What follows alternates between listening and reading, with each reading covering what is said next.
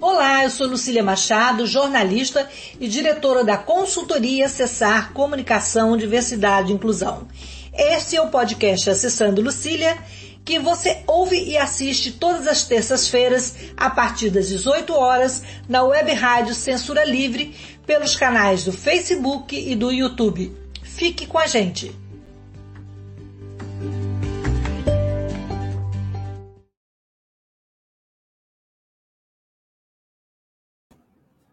Olá, boa noite.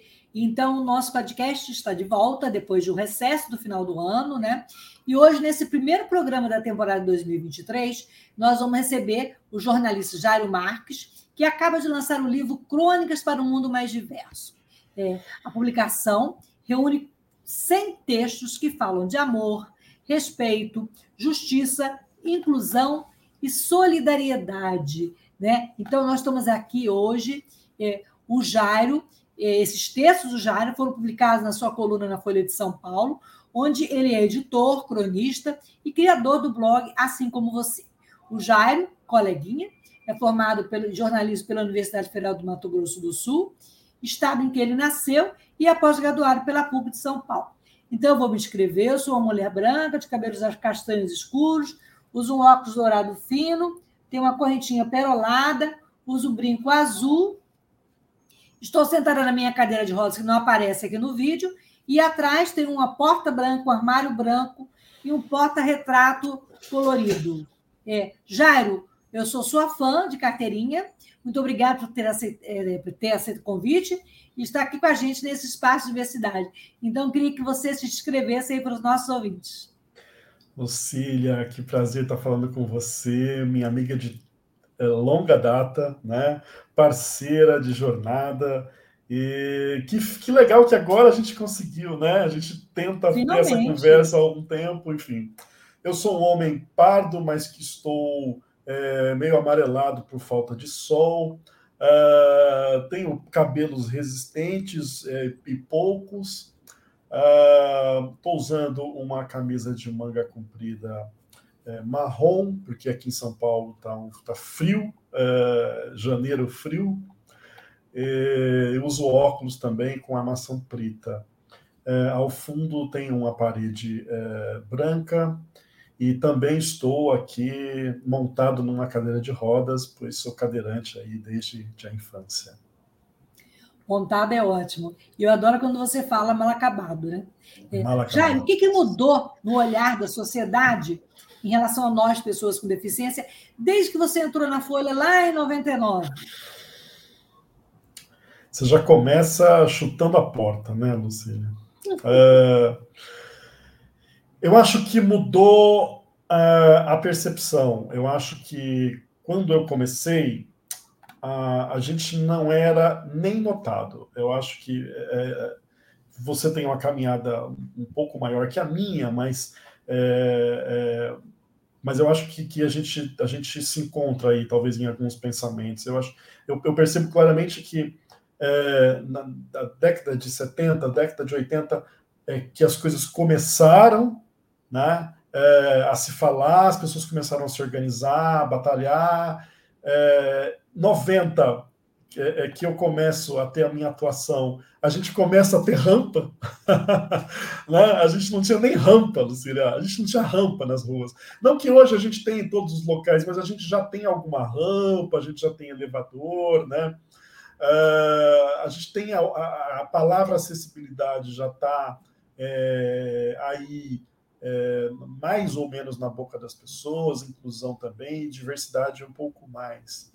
Então, o que eu noto é que ah, já há uma percepção, as pessoas já sabem que existe um grupo de pessoas com deficiência na sociedade, já sabem que tem demandas, já sabem que ah, quer o seu, o seu espaço de convivência, de cidadania, ah, sabe que nós temos um modo né? É, ah, mas eu preciso fazer um, uma, um, um, parênteses aqui. A Marta Gil já levantou a mão, que pessoa tão querida da gente aí.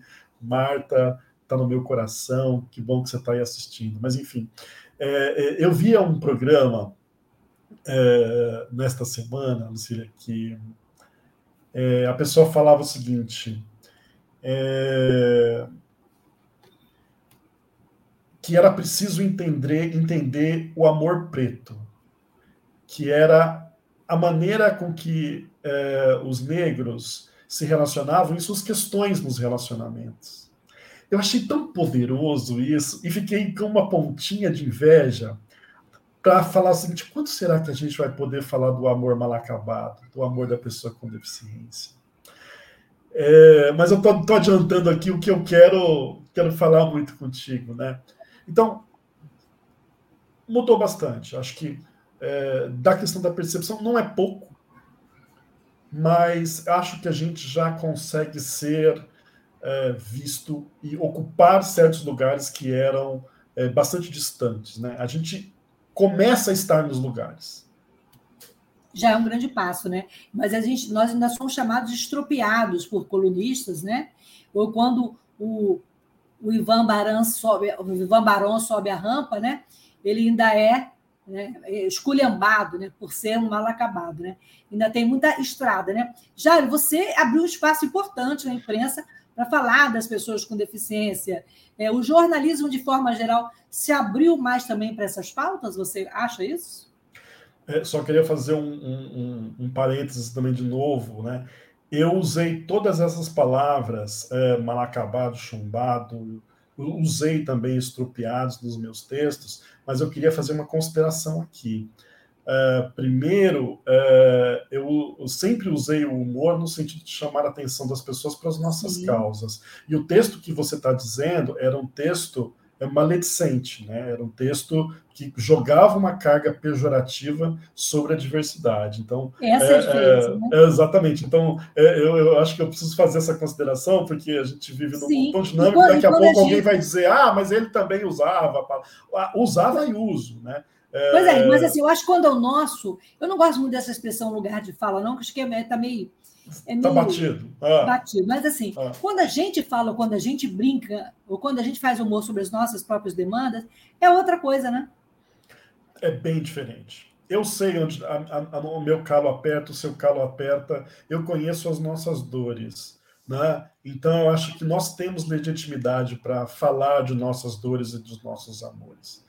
Uh, mas me, me lembra qual foi a tua, a, a tua provocação. Eu perguntei, falei que você abriu um espaço importante na, na grande imprensa para falar das nossas questões, né? É. Eu perguntei, o jornalismo, geral, é, se abriu mais para essas pautas também nos últimos anos? Olha, eu, eu adoro uma transformação que, que, que, aconteceu, eu acho que você também é, sente muito isso.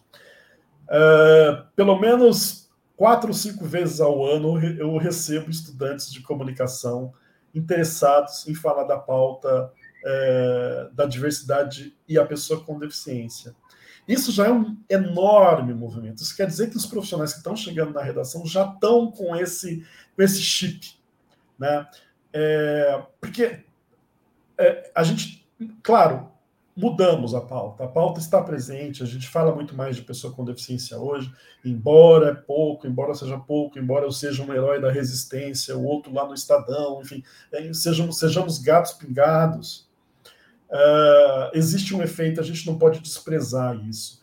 É, eu, eu, digo com, muita, com muito orgulho, Lucília, que todas as editorias da Folha de São Paulo uh, têm uma matéria ou muito mais de uma reportagem uh, que envolva a temática da pessoa com deficiência, seja de turismo, de cultura, de, de, de infância, todos os temas.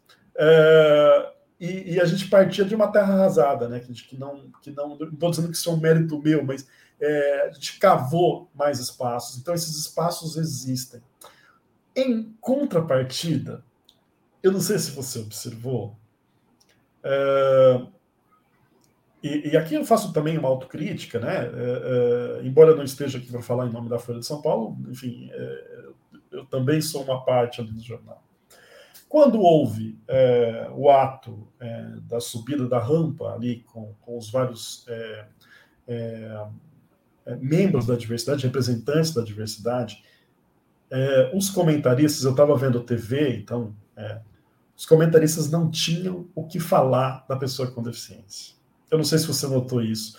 e me deu uma dorzinha, sabe? É, eu falei assim, puxa, eles nem sabiam quem era o Ivan é, e não sabiam muito bem o que falar da pessoa com deficiência. Você sabia muito bem qual era a questão é, de raça, a questão de gênero, a, um pouco do etarismo, embora ficou é, de lado, é, tinha a questão é, dos povos originários, dos indígenas, mas a pessoa com deficiência parece até que as pessoas ficavam. É como a gente, é como a gente vive brincando, sei, o que ele está fazendo aqui, né? É, quem que é? Está perdido? É, então, sim, avançamos na pauta. Estamos mais presentes. Somos um tema. É, não do tamanho que a gente precisa, é, mas somos. Acho que a gente não pode negar isso. É, mas é, é, existem essas grandes contradições. Ali era o momento para que se debatesse, né? É, um pouco mais as demandas das pessoas com deficiência. Faltou munição para a imprensa, total, né? total. Era ninguém sabia absolutamente nada, né? É, então me chama a atenção, né? E até houve um, é, eu, eu, assisti, eu assisti na, na o ao vivo na Globo News, a, a Renata Lupretti, que trabalhou comigo, uma excelente profissional, ela chegou a falar portador de deficiência, mas depois ela se ela se corrigiu e tal ao vivo mesmo, depois, tempos depois, que eu achei bacana, eu achei muito bacana, assim, ela né, se corrigir no momento ali de, de tornar mais representativa.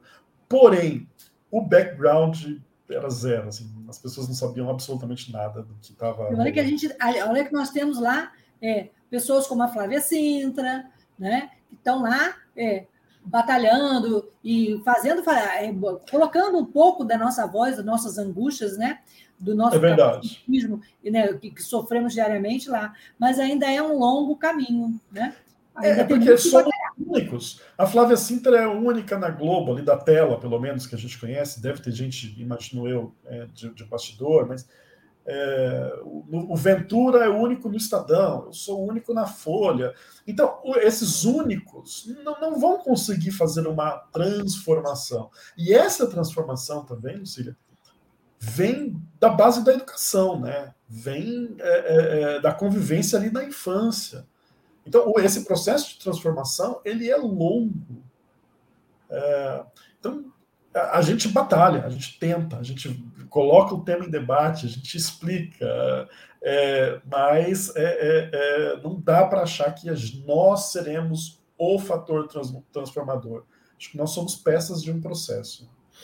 Você falou é, da educação, que é fundamental, e você convive desde a infância com a deficiência, né? Você, você teve sequela de, pá, de pólio desde nove meses, não é isso? isso e mesmo desde lá de Três Lagoas. Assim, o que, que mudou no seu olhar em relação à criança com deficiência? Você acha que a criança com deficiência hoje ela é diferente daquela criança que você foi?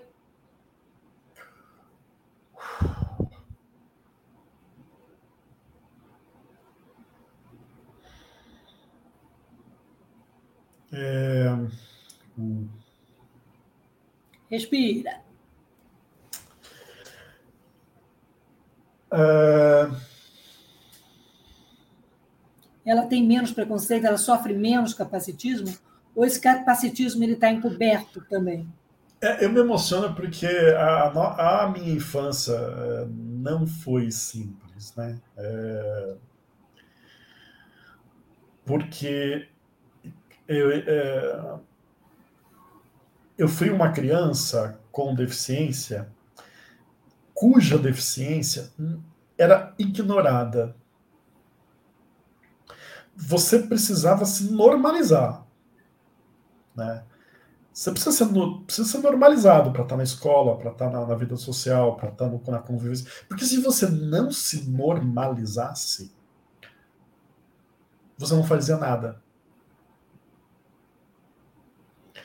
Você não. É, você assumir uma condição quando eu, eu era criança, né, década de 80, uh, é, era impossível. Então, eu, isso mudou. É, eu acho que a criança com deficiência hoje já tem a sua condição, no mínimo, observada, e, no mínimo, as pessoas sabem que ali possuem demandas específicas.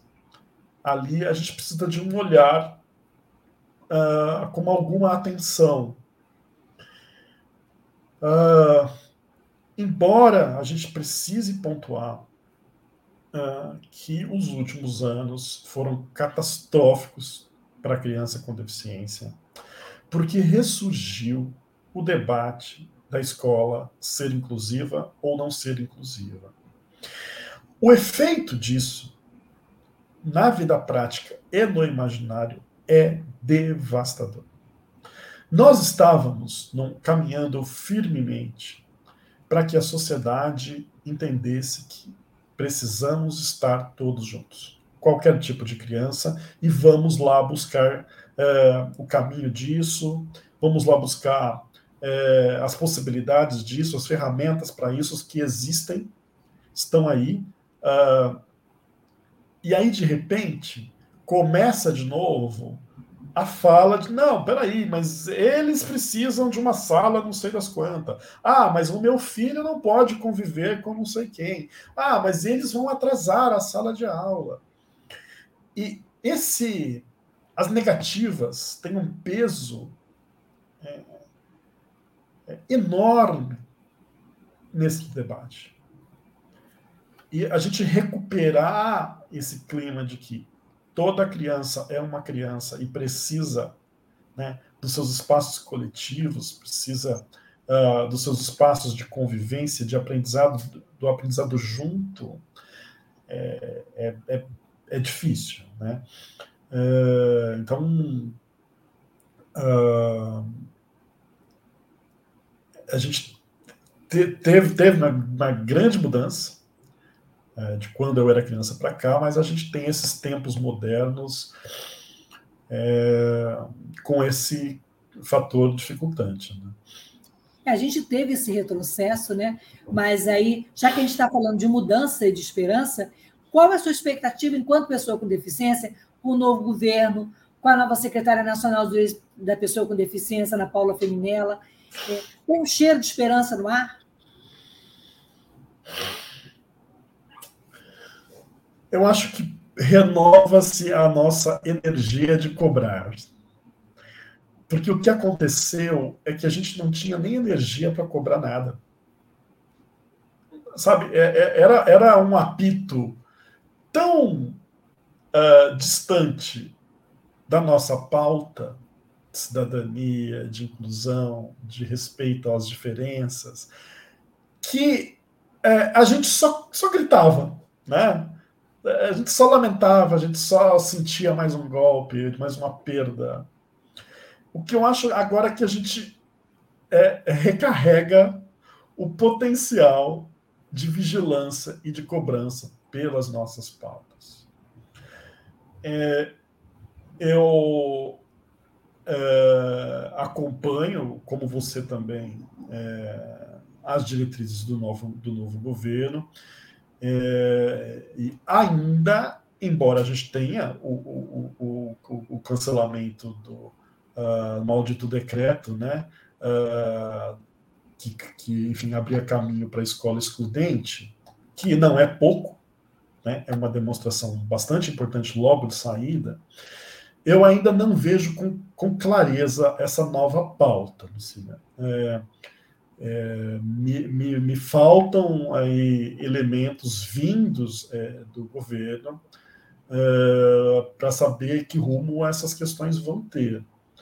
É, o que eu sei é que nós temos um saco uh, de perdas uh, dos últimos anos, é, em todos os aspectos: econômico, saúde, de educação, uh, de acesso, uh, de dignidade, temos uma fileira de perdas.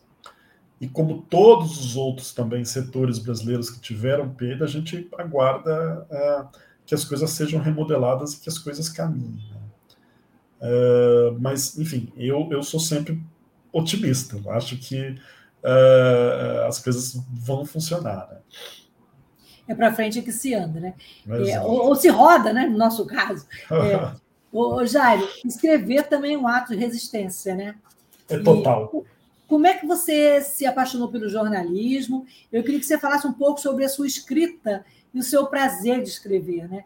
Você que a gente chama de cronista da diversidade, como é que você coloca toda essa emoção, toda essa, essa sua saga nas linhas, né, num texto?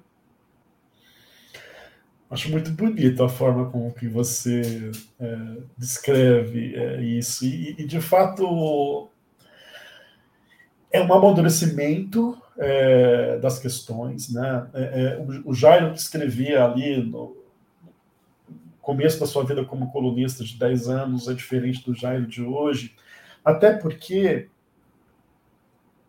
as nossas demandas precisam amadurecer, Lucília. É, sabe, é, é, isso é, é, um é um mantra, é o meu novo mantra nós precisamos colocar outras pautas. Não que as pautas antigas estejam resolvidas, não estão. Mas eu quero espaço para poder falar é, é, de mim como pessoa, das minhas emoções, das minhas relações, né? É, das nossas questões sexuais, das nossas questões de aceitação, das nossas questões Até para as pessoas saberem que as pessoas com deficiência fazem e gostam de sexo. Né? Exato, exatamente. Então, é, eu, eu acho que o meu processo de escrita amadurece comigo, né? É, eu me tornei pai, ser pai te coloca demandas novas diante da sua condição né, de deficiência.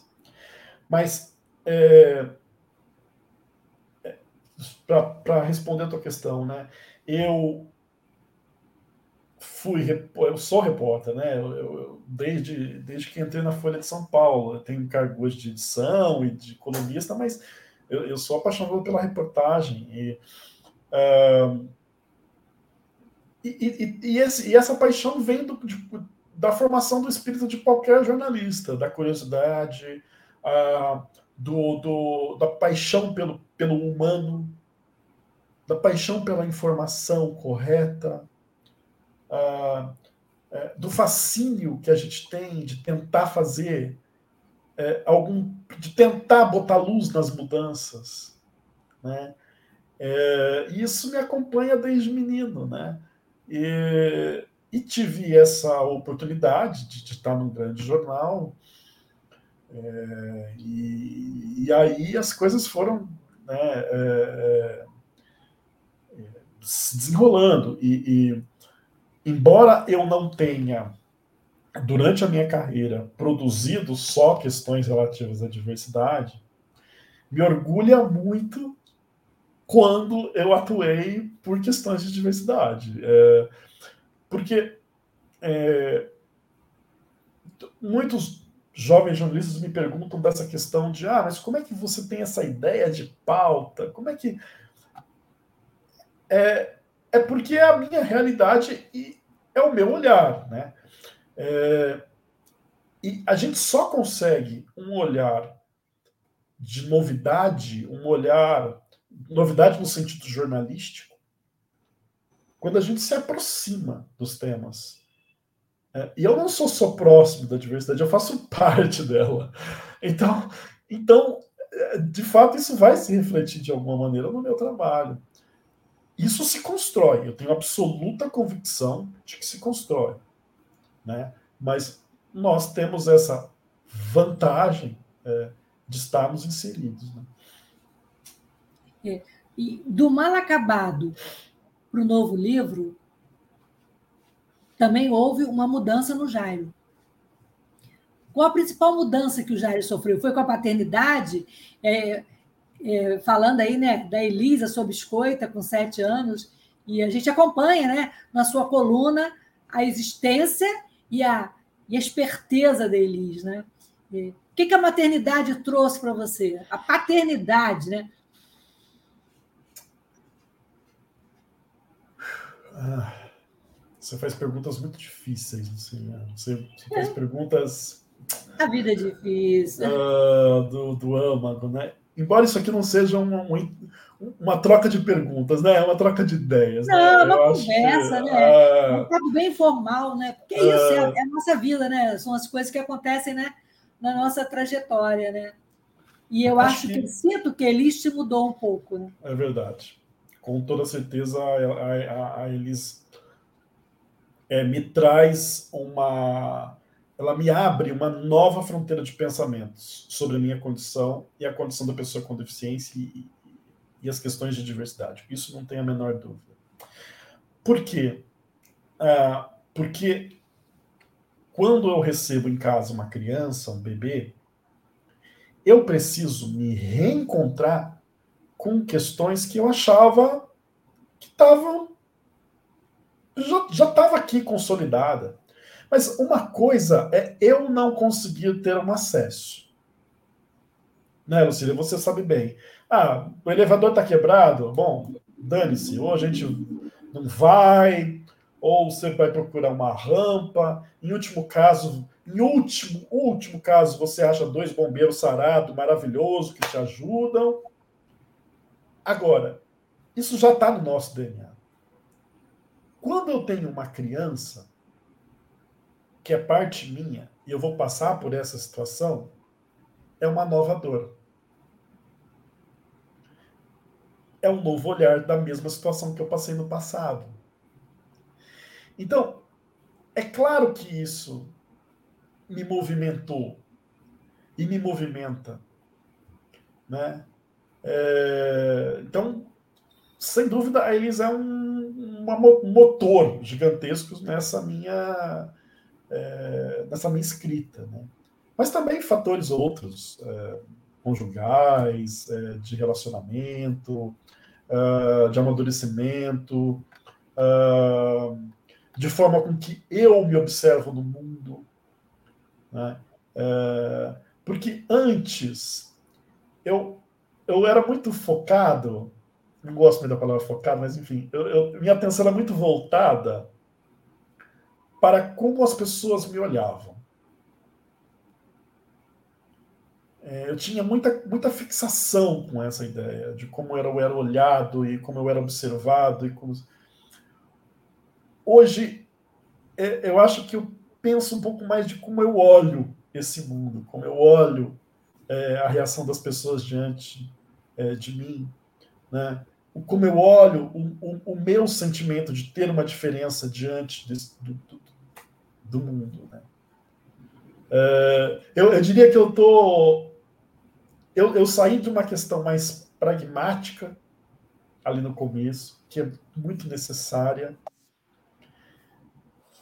para uma questão mais talvez reflexiva, uh, enfim, não sei se é bom ou se é ruim, porque uh, uh, depois que eu lancei o livro, eu acho muito engraçado, interessante, como os textos, o, o, o, o, livro tem textos novos, né, tem textos inéditos, mas o texto tem texto, o livro também guarda textos é, é, que foram publicados antes. E entre, os textos que foram publicados antes, tem textos muito, muito, muito pragmáticos. Então tem um, é, Lucília, que são 10 é, dicas para ser mais inclusivo. É, e eu percebo que as pessoas adoram esse texto. E é um texto absolutamente pragmático. Entende? É, é, é um texto. Nem você sabia que ia fazer tanto sucesso. Eu não assim. tinha a menor ideia, mas a, a, uma amiga que, que me ajudou muito na, é, é na elaboração desse, desse, desse livro, que, que é a Denise Crispim, é, ela me dizia: já esse texto vai fazer muito sucesso. Né? É, porque a gente se descola um pouco, né, Lucília? A gente se descola um pouco é, das nossas. É, das nossas. Da nossa própria realidade, às vezes, né? Enfim. o Jairo, a gente vai fazer um intervalo rapidinho para falar um pouquinho da, da rádio, que é da classe trabalhadora. Na volta, a gente continua o papo e tem uma pergunta da Marta que eu acho bem provocadora também. Então, rapidinho a gente volta, tá, tá bom? Vamos lá. Antônio, pode colocar aí a, Para manter o projeto da Web Rádio Censura Livre de uma mídia alternativa, buscamos apoio financeiro mensal ou doações regulares dos ouvintes, de amigos e parceiros, já que não recebemos recursos de grandes empresas, políticos ou partidos. Seja um apoiador regular e ouça o agradecimento no ar durante as edições dos nossos programas. Sua ajuda é muito importante para nós. Enviamos prestação de contas mensal aos nossos apoiadores. Temos uma vaquinha virtual permanente. Anote o endereço virtual apoia.se barra clwebradio apoia.se barra clwebradio Saiba mais sobre a emissora no WhatsApp 21 96553 8908. Web Rádio Censura Livre. A voz da classe trabalhadora. Para ajudar a Web Rádio Censura Livre, anote os dados da nossa conta. Bom.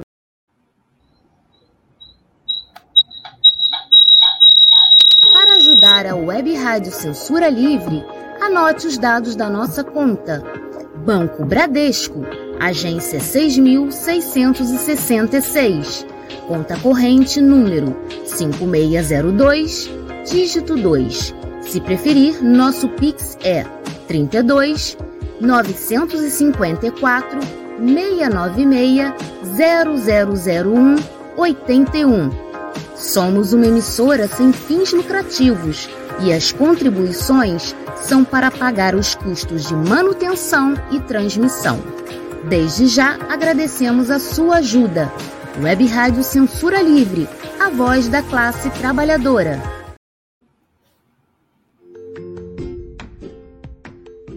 Olá, eu sou Lucília Machado, jornalista.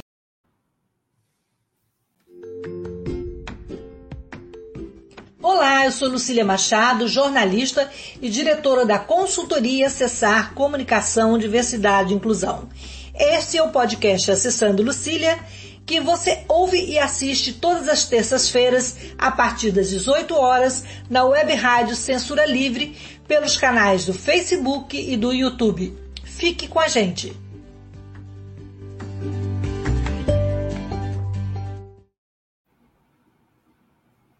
Então, voltamos ao bate-papo com Jairo Marx, é, autor do livro Crônicas para um Mundo Mais Diverso.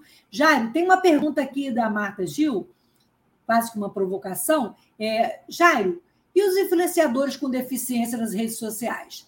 Tem vários com diversas condições, tem muitos seguidores. O que, você acha dessa nova geração? Completando a pergunta da Marta. Marta Gil. É, bastante provocativa a sua pergunta, Marta. É, eu acho que eles têm um papel muito importante na disseminação uh, do debate sobre a pessoa com deficiência. É, então, é, o próprio Ivan, né, acho que tem, tem é, é milhares de, de, seguidores nas redes sociais, é, faz um trabalho que, que, que é interessante. É, o que é, me chama atenção, espero que eles não me odeiem por isso, é, é, é que eu, eu, sinto muito, eu sinto muito que eles pegam é, conteúdos que foram criados, né, por, por pessoas que, por pensadores, por pessoas que, né, que se debruçam mais sobre as pessoas com deficiência e dão uma aquela cozinhada. outra questão que que, que me incomodam muito é, é me, mas assim, é, é, muito particular, né? É, é, é a coisa meio TikToker da, da, né, da questão da deficiência. É, porém, eu acho que, que, que é, eu levanto essas questões, mas eu não posso ser hipócrita, né? Se eles levam as questões a serem debatidas por um público maior com esse tipo de subterfúgio, uh, acho que vale, acho que é importante. Uh, mas eu sinto falta de, de, um pouquinho mais de profundidade, às vezes, de um pouquinho mais de uh, do debate qualificado e não, sei lá, se o, se o jogador tal é, tem autismo ou não tem autismo, sabe? Pegar carona com, com questões é, que são muito comezinhas, né? que são muito rasteiras ali, da discussão da, da diversidade, é, e fazer grandiosíssimos debates. É, porém, porém, acho que também há coisas interessantes, né? É, eu acho que quem colocou é, eu, correndo o risco de ser injusto aqui, mas eu acho que quem colocou com mais intensidade o debate sobre o capacitismo no Brasil foram os influencers, né? É, pelo menos colocaram isso com mais, popularizaram esse termo. É, é, então, é, acho que tem um papel importante, acho que é, é a realidade, é, é, mas me falta, me penso fazer falta ainda um pouco mais de profundidade. A gente tem também agora as pessoas com deficiência que se destacam nas redes sociais, não levando nada da questão da diversidade ou, ou que a questão da diversidade não seja sua, o seu principal mote. Acho interessante, acho bem, bem interessante, acho bom. Né? É, é, é, embora, talvez sendo, sendo é, paradoxal aqui, embora é, se a gente pensar é, a Pequena Lou, por exemplo, que tem ganhado uma visibilidade monstruosa. Né? É, talvez pudesse é, é, ter um pouco mais de presença é, nas questões da diversidade, as questões da pessoa com deficiência. Talvez, eu não sei. É, é, eu estou só colocando a, a ideia aqui para que a gente escuta, né? acho que ela faz um trabalho de fato incrível. Ela, é, ela tem humor, tem graça e tudo mais. É, mas não sinto um pouco de falta de, de ela, é, com essa força toda, talvez pincelar mais questões do nosso, do nosso negócio. É, ao mesmo tempo que, que esses influencers, né, como Pequena Lô, como o próprio Ivan Baron, como a Marina Torquato, né, estão na rede, trazendo, trazendo novas abordagens, novas linguagens, né? É, a gente também sente falta é, do movimento organizado. Né? Aquele movimento que surgiu lá na década de 80, 90, dos CVIs, né? É, toda aquela, toda aquela a luta, né? A luta organizada, né? É, o que, que aconteceu com o movimento organizado? Ele também foi atropelado por esse retrocesso. É, o que, que você espera dele agora nessa nova retomada? É, retomada, pode falar, né? É, eu, eu acho que a gente teve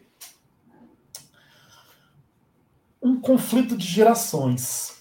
É, eu acho que a gente. Eu não sei se você concorda, mas eu, o que eu percebo é que a gente teve um conflito de gerações. É, em dado momento, é, eu, eu posso falar aqui de São Paulo, se formou um grupo que era menos politizado, digamos assim, é, mas é, que era é, muito ligado a a, questões sociais, é, que começaram a fazer passeatas, e, é, mas, mas com um discurso é, menos atado é, a questões que eram anteriores, né? Talvez, tal, talvez menos ideológicas, digamos assim. Então, acho que, que houve. A gente não conseguiu dialogar, acho que as gerações não dialogaram. Né? É, é, eu, eu mesmo já, já ouvi gente falando assim: ah, mas uh, isso aí que você está falando a, a, começou antes, a nossa, a nossa briga começou antes. É claro que começou antes, né? É o que eu disse. Senão eles é... nem estariam aí, né? Exato, assim, exatamente. Senão a gente não estaria em lugar nenhum. E assim como o, o, o nosso discurso, né, Lucília, a, a, nossa batalha se reflete também nas gerações, se reflete nos influencers. Não é isso? É, o, o, que a gente construiu se reflete nessas gerações. É, mas eu acho que a gente é, é, não conseguiu e talvez não consiga muita unidade é, entre essas questões geracionais. Então, por exemplo, é, eu tenho contato com alguns desses influencers, é, foram meus alunos na faculdade, quando eu dei aula, é, ou, ou me pediram opinião num momento ou outro, é, mas ninguém ninguém tem uma proximidade é, de produção, por exemplo, né? É, e tudo bem, é, é tem outro estilo, né? É, mas o que eu, eu percebo claramente isso: a gente não consegue dialogar entre as gerações. E é uma pena, né? Porque eu acho que a gente, acho que, acho que todo mundo é, ganharia nesse debate. Então, talvez fique assim um clubinho mais politizado, um clubinho mais com apelo social, outro mais intelectualizado. E, e é, mas, é, mas, é, uma impressão muito pessoal, Lucília. Eu não sei o que, que, você acha, assim, como que você vê isso. Não, eu também concordo com você. Até numa, numa, num papo com a Isabel Maior, ela falou também um pouco isso. Falta esse diálogo entre as gerações, né? O pessoal que estava na estrada e o pessoal que está pegando a estrada. Eu acho que eu vejo também um pouco esse pessoal que está agora muito oba-oba, assim, apesar de que, assim, tem, não estou falando que as pessoas não são sérias ou não levem a luta, né, é, não carreguem a luta como uma bandeira, né, mas, assim, eu acho que falta essa conversa mesmo, falta é, querer menos aparecer e fazer. Perfeito. É, fazer acontecer. E, e, olha, olha que legal ter essa oportunidade de falar com você. Uh, Isabel Maior é uma sei lá, ela está entre os top 10 de referência de conhecimento sobre diversidade da pessoa com deficiência nesse país. Não sei se você concorda, mas enfim. É, é, e, e, eu, quando comecei a escrever no blog, é, um, um jovenzinho, uh, fiz um texto, e, e, a Isabel Maior era a secretária nacional da pessoa com deficiência. Isso. E eu fiz um texto, eu fiz um texto meio que provocativo ali, e tal, da Isabel, contra a Isabel. Não era contra a Isabel, mas eu provocava. E em dado momento, é, caracterizei ela, de, eu não me lembro qual foi a palavra, mas enfim, não foi desrespeitoso, é, mas fiz uma brincadeira e uma provocação.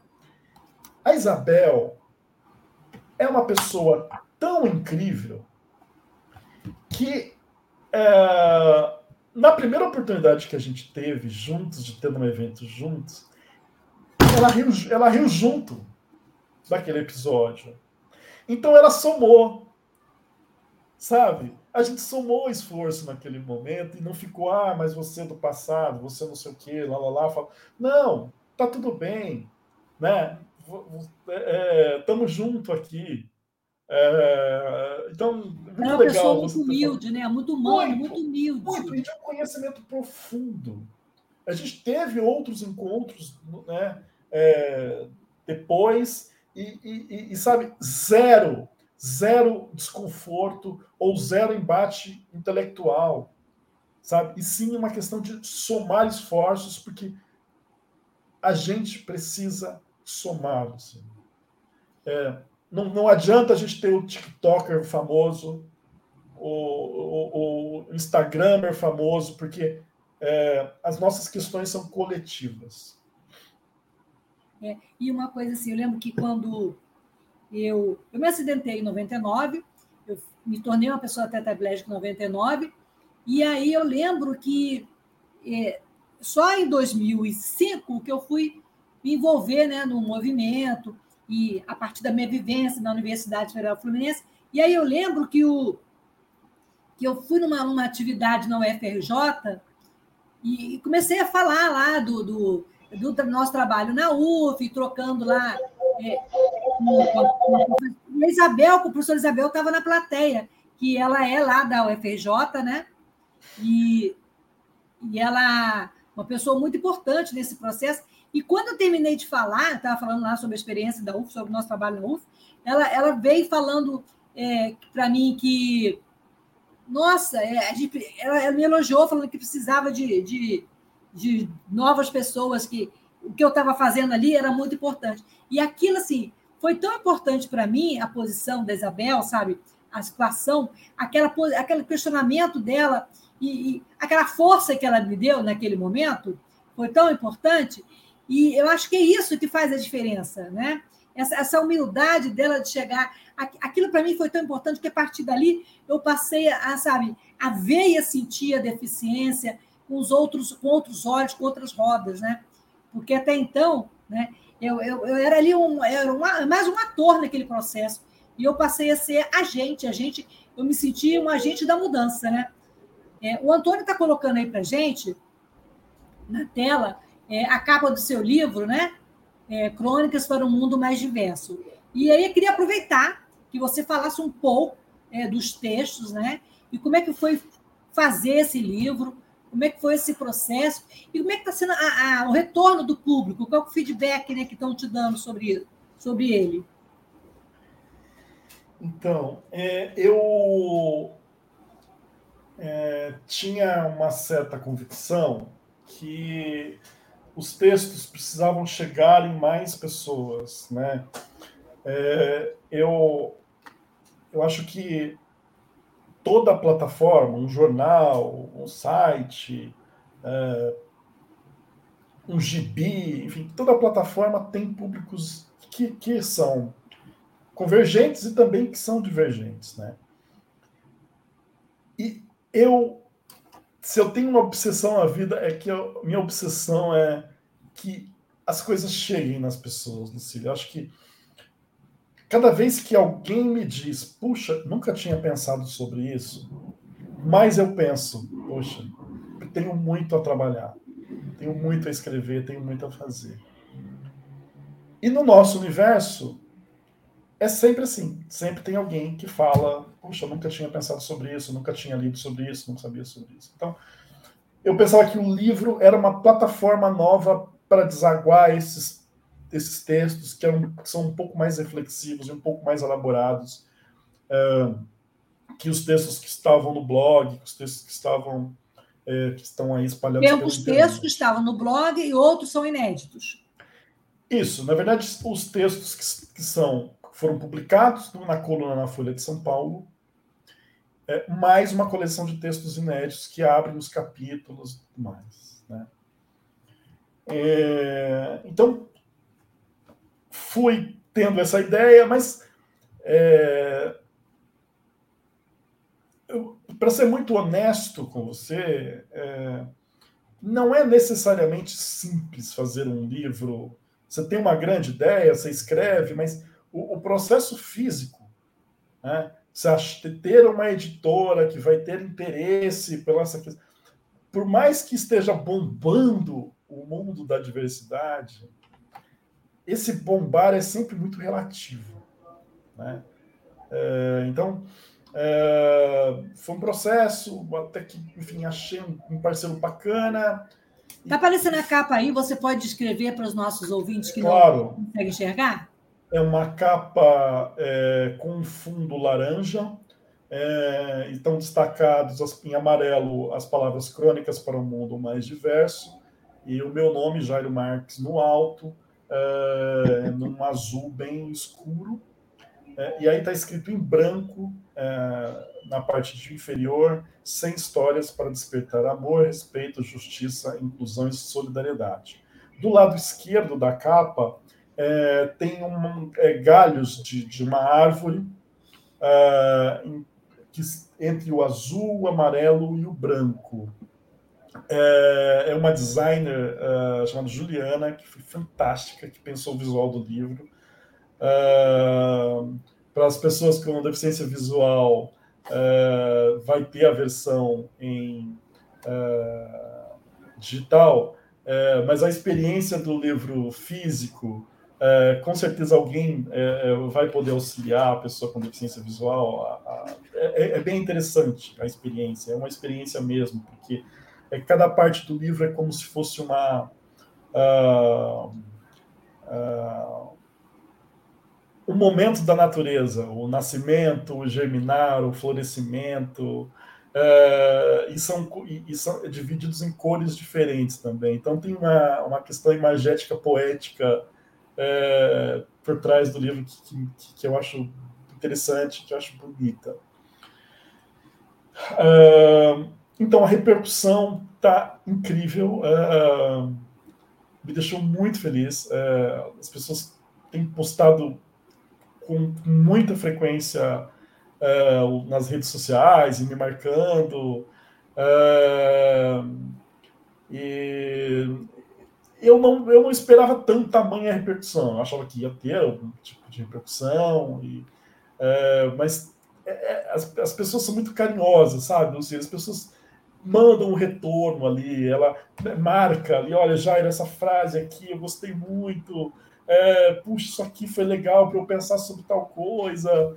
E isso é, é, é o maior pagamento, né? É, é, você conseguir atingir de fato a realidade das pessoas com aquilo que você escreve. É, então eu fiz no começo, é, eu estava. Algumas pessoas insistiam, eu tenho, eu tenho um contato muito próximo com leitores, né? É, então eu fiz a experiência de mandar o livro autografado para as pessoas, é, mas é um pouco é um pouco enlouquecedora, é uma tarefa um pouco enlouquecedora, é, embora prazerosa. É, você imagina, foram saíram 300 livros de dentro da minha casa. É, é, então, as, preencher, assinalar, embalar, colocar no correio, mas por outro lado, é uma delícia, sabe? As pessoas depois tirarem fotos e, e agradecerem, estar com um pedacinho ali de, de, compartilhar contigo, né? Mas enfim, mas aí hoje os, os livros estão nas principais livrarias, estão nas, nas livrarias virtuais e é, e, tá, e tá indo bem. É, dá para dá ir mais, mas está indo bem. E as pessoas que. Como é que as pessoas podem ter acesso ao livro? Como é que é, onde como a gente encontra. Legal. Isso é importante, né?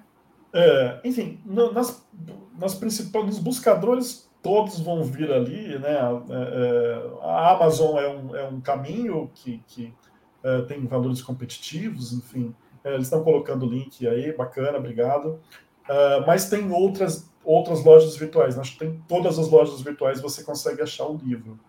Uh, uh, enfim, e aí, se a pessoa quiser muito, muito que eu se mande autografado, aí tem que entrar em contato com as redes sociais ali, é, que a gente tenta viabilizar. Mas, enfim, tem todas as, as, as, as lojas virtuais e também nas livrarias físicas é, também já está é, à disposição das pessoas. Jair, é, você falou do, dos seus alunos, que alguns influencers foram seus alunos.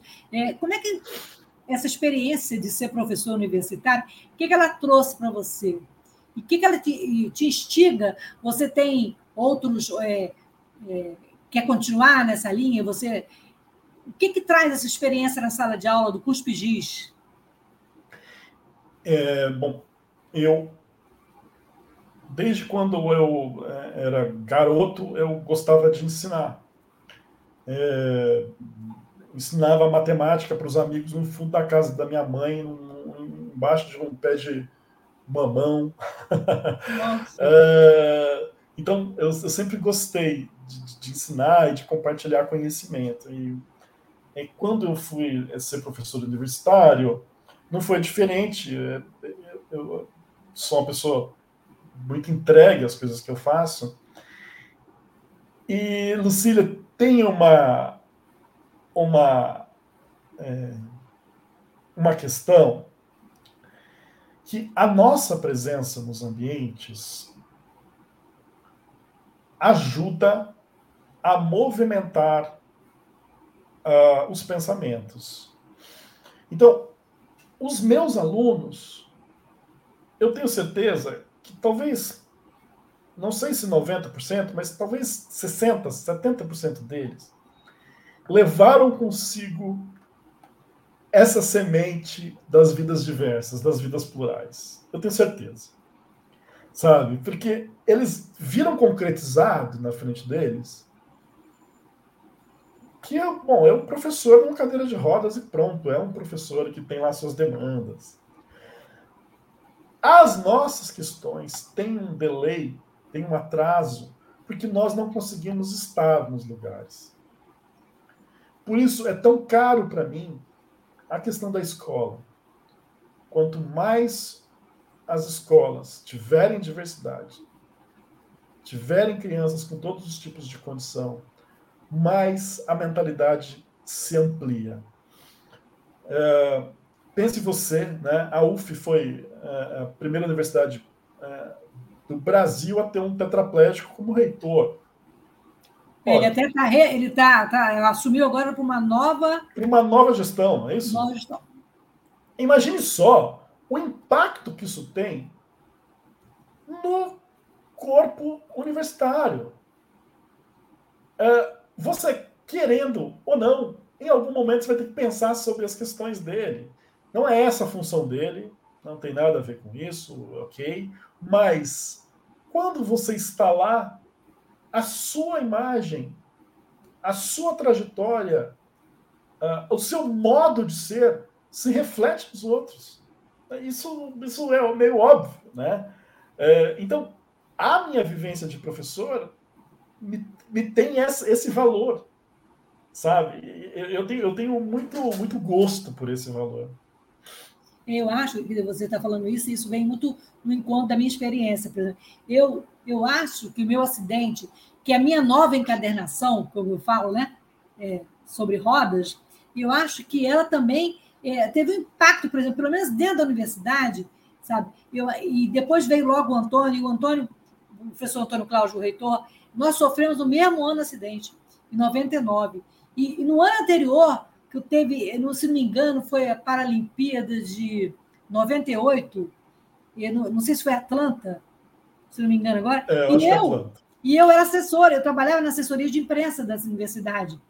Uau! Nem ele e nem eu éramos cadeirantes. E nós, eu fui com ele no, no Sem Censura, ainda no tempo da Leda Nagli, quando ela não estava contaminada desculpa falar aqui, falta de ética, mas a gente precisa falar, que era, era um programa bom, né? Era um programa muito importante, tinha uma voz, né?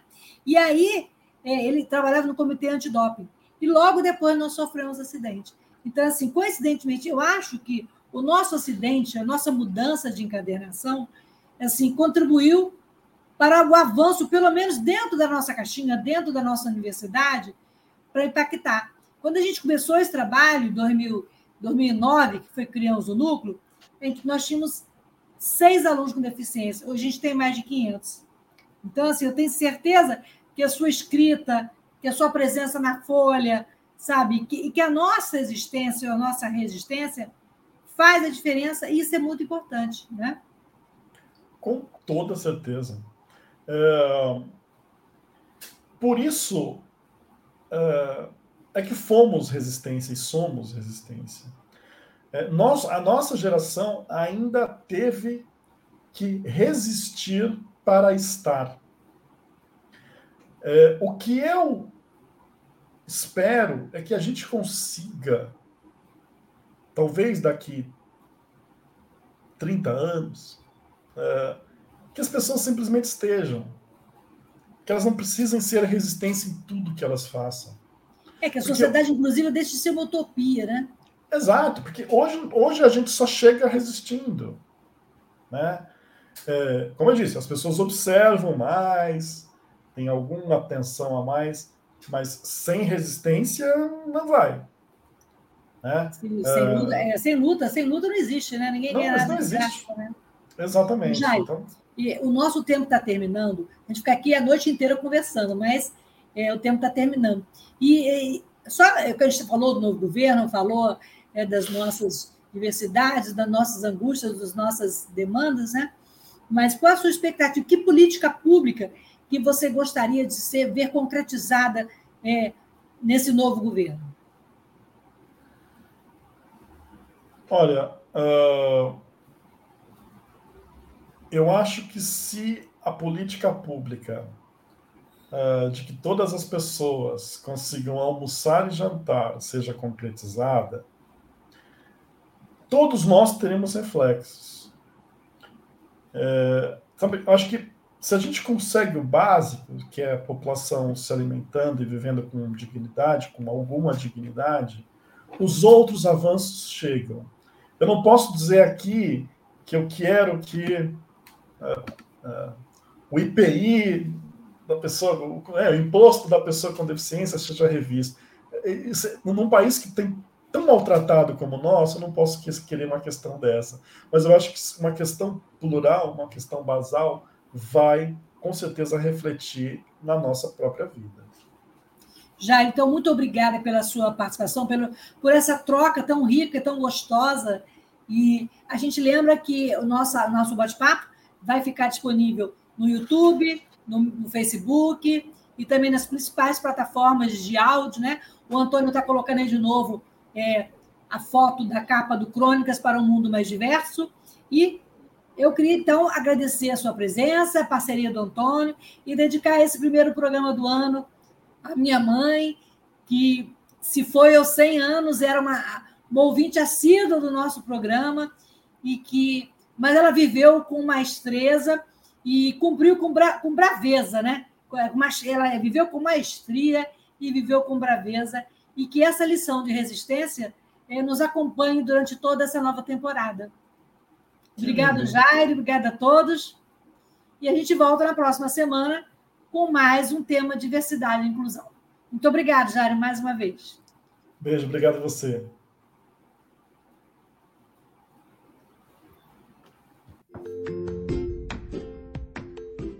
Olá, eu sou Lucília Machado, jornalista e diretora da consultoria Acessar Comunicação, Diversidade e Inclusão. Este é o podcast Acessando Lucília, que você ouve e assiste todas as terças-feiras a partir das 18 horas na web rádio Censura Livre pelos canais do Facebook e do YouTube. Fique com a gente!